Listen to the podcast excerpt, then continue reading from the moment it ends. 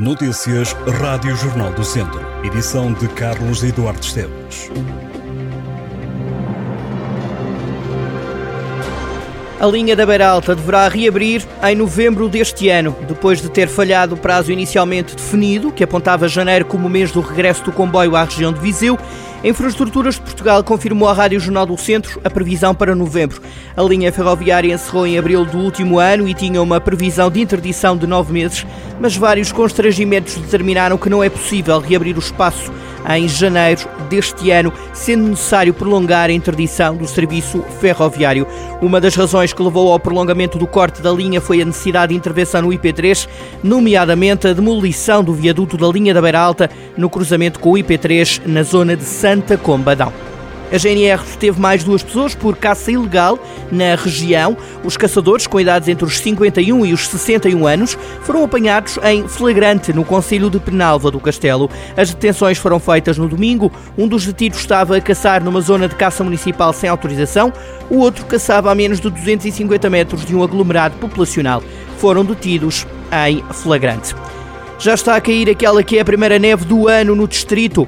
Desde a hora do almoço, que neva na Serra do Montemuro, um dos pontos mais altos da região e que abrange os concelhos de Castro Daire, Sinfães e Rezende. Em Castro Daire, os alunos oriundos das aldeias serranas foram mandados para casa mais cedo. A Proteção Civil Municipal decidiu antecipar o transporte de 197 estudantes para evitar que estes ficassem retidos por causa da neve. As autoridades estão ainda a monitorizar a situação ao minuto para cautelar eventuais problemas. Na freguesia de Gozende, os bombeiros espalharam sal nas estradas para evitar acidentes.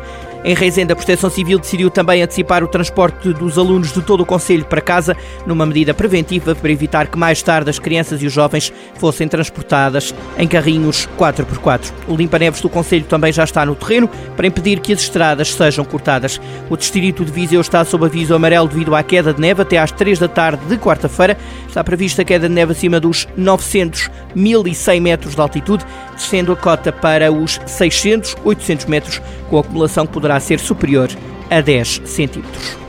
O Santuário da Nossa Senhora do Castelo em Vozela foi assaltado e vandalizado. Os ladrões não conseguiram entrar na capela, mas limparam e provocaram danos avultados no edifício de apoio que funciona como bar. Os prejuízos rondam os 6 mil euros. Os gatunos partiram os lavatórios para roubar torneiras, roubaram um balcão vitrine, uma máquina de café industrial e dois esquentadores. As autoridades já estão a investigar. Em Penalva do Castelo está a ser construída uma ciclovia na vila que liga os principais serviços com o intuito de reduzir a circulação de viaturas no centro. A ciclovia deve estar pronta até ao final de junho e passará junto à Escola Básica 23, piscinas municipais, Parque da Lameira, antigas instalações da Câmara, hoje Loja do Cidadão, e Passos do Conselho. O investimento ronda os 300 mil euros. Miguel Monteiro, atleta da Casa do Povo de Mangualde, é finalista do Prémio Desportista do Ano. A votação já decorre e o desportista concorre com mais quatro atletas num prémio a atribuir pela Confederação do Desporto de Portugal. João Amaral, treinador de Miguel Monteiro, descreve o atleta como alguém que nunca se deslumbra com o que tem conseguido. Recorde-se que Miguel Monteiro é o detentor do recorde do mundo de lançamento do peso F40 e é o detentor do título de campeão do mundo nessa modalidade.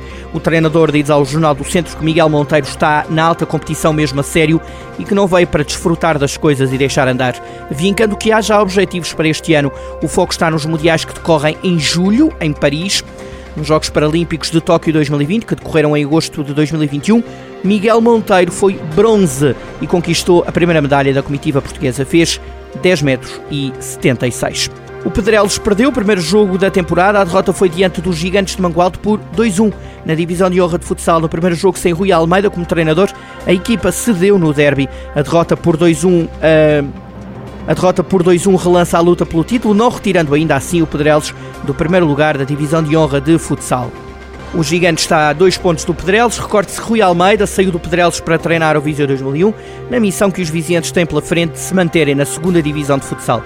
Quem aproveitou o deslize do líder foi Unidos da Estação. A equipa de São Pedro do Sul goleou o Penedono por 5-2 e está a 4 pontos da liderança com o mesmo número de jogos do Pedrelos. Vamos conferir os resultados. Jornada 12 da Divisão de Honra de Futsal. Rio de Moinhos 3, Sinfães 3, Pedrelos 1, Gigantes 2, Unidos da Estação 5, Penedono 2, Torre Deita 5, Ajab Tabuaço 4, Futsal Lamego 3, Santo Estevão 1 e Sinfães Futsal 4, Futsal Tarouca 2.